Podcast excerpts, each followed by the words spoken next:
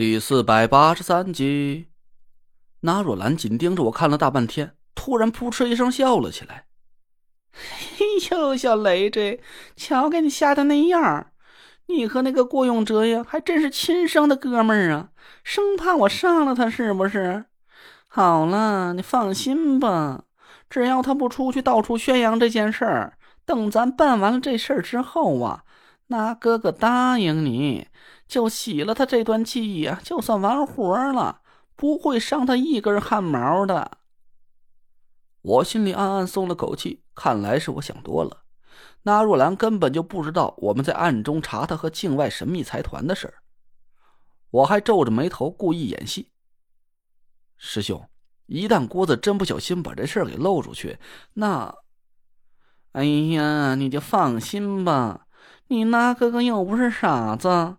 我说不派人跟着他，你当我是认真的？纳汝兰得意的朝我点了一下兰花指。现在不光是他的行踪，就连电话来往，我都会派人盯紧了。这样吧，那哥哥答应你一件事儿：要是他真的不小心说漏了嘴，人家就把知道这件事的人给……嘿嘿，人家不杀你的好哥们儿，这样总成了吧？我一听纳若兰这话，表面上惊喜的点头，心里却更加是叫苦不迭了。他还是暗中派人盯着郭永哲，一旦郭永哲和王月联系的话，那我们的计划不就全部露馅了吗？这下更麻烦了。一旦这件事败露，不光是郭永哲有危险，就连王月和张俊轩，只怕是也要面对纳若兰的追杀。我正在心急火燎，想要想办法通知王月，马上和郭永哲切断联系。德福回来了，手里还拿着一个文件袋。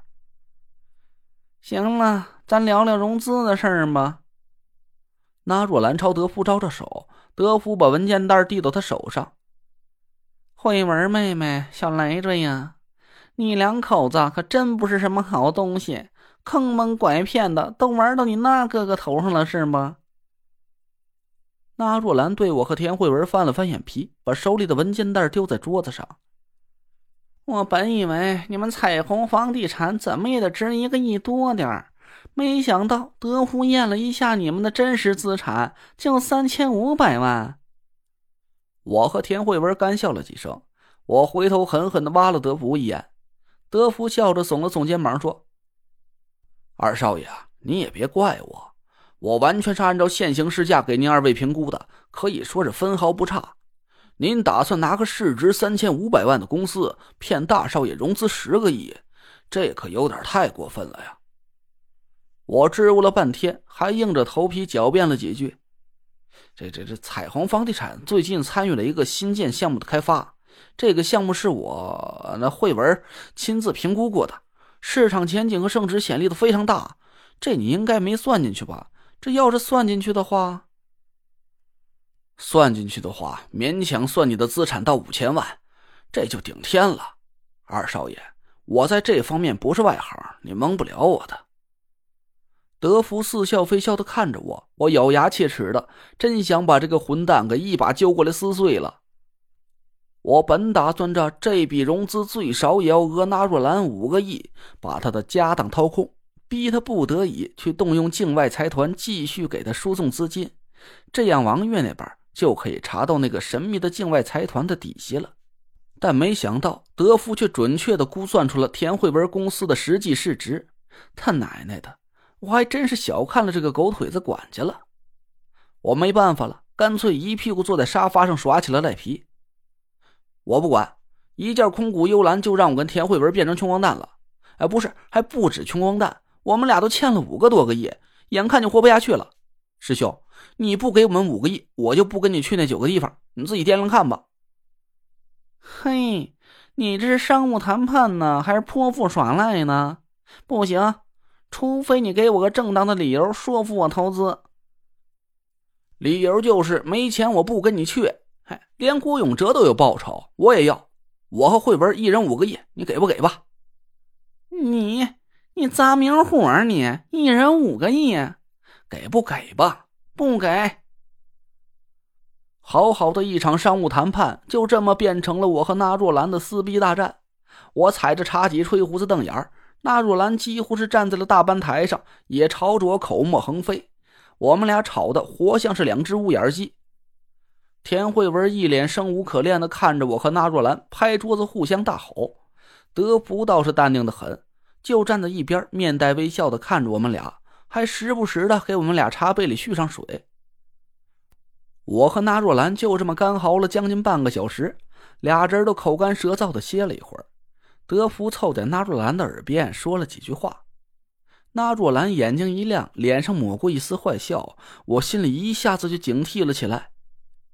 这家伙果然不愧是师傅那个老东西亲手教出来的，就连这个坏笑的模样都和他是一个模子里刻出来的似的。这种笑容啊，我可是亲眼见过十八年了。每次师傅露出这种坏笑的时候，我就肯定要倒点霉。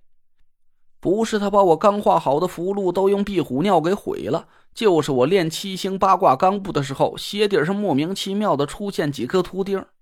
所以我一看见那若兰脸上的这一抹阴笑，立马就往后退了几步。你你你要干嘛？那若兰慢慢坐回到椅子里，脸上的笑容更贱了。小雷着呀。你不就想要五个亿的融资吗？行，谁让咱们俩师出同门呢？这事儿啊，有商量。